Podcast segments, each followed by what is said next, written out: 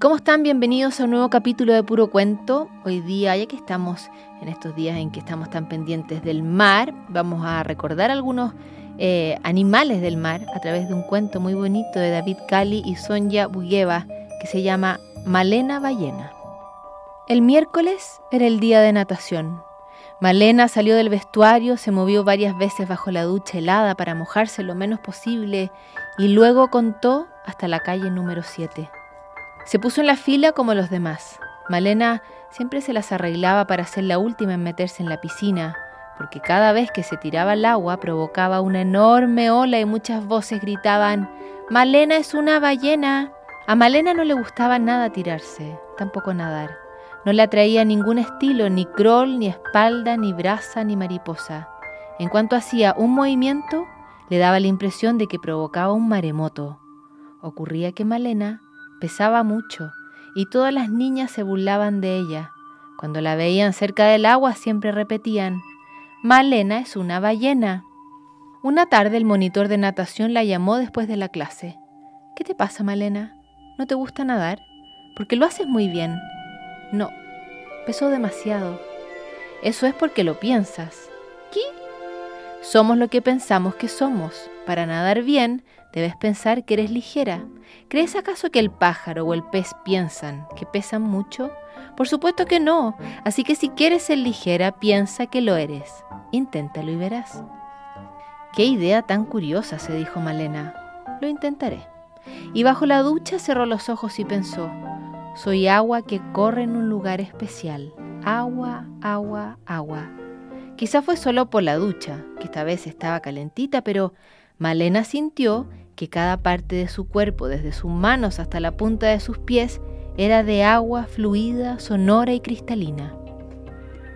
Cuando Malena salió de la piscina, ya había oscurecido. Su casa no estaba lejos y tenía permiso para volver sola, pero a veces se cruzaba con ese hombre que al verla le decía, ¿A dónde vas, pequeño champiñón? A Malena no le gustaba nada esa palabra nunca le respondía y echaba a correr sin mirarlo. Esa tarde el hombre volvía a estar ahí. Entonces Malena pensó que era gigante, inmensamente gigante, y lo miró a los ojos.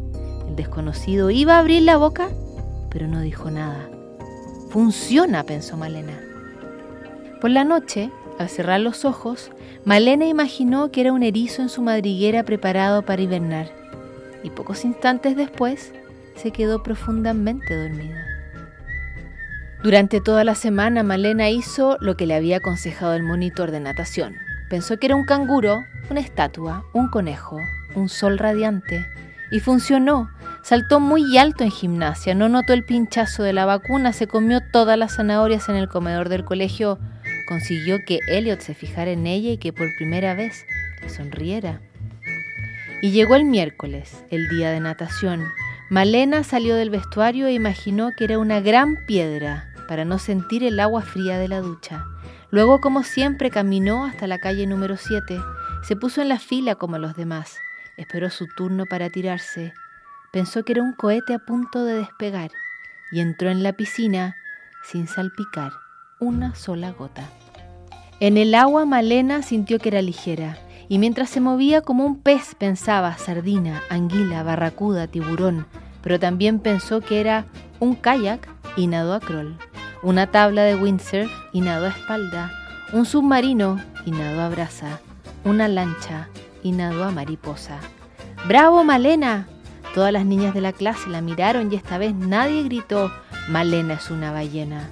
Incluso una de ellas, Betty, le dijo, ahora que nadas tan bien, puedes saltar desde el trampolín más alto. Betty creía que su compañera no se atrevería a saltar desde ahí arriba, pero Malena se subió al trampolín, miró el agua y pensó. Pensó con todas sus fuerzas. Ballena. No, mejor. Super ballena. Y saltó.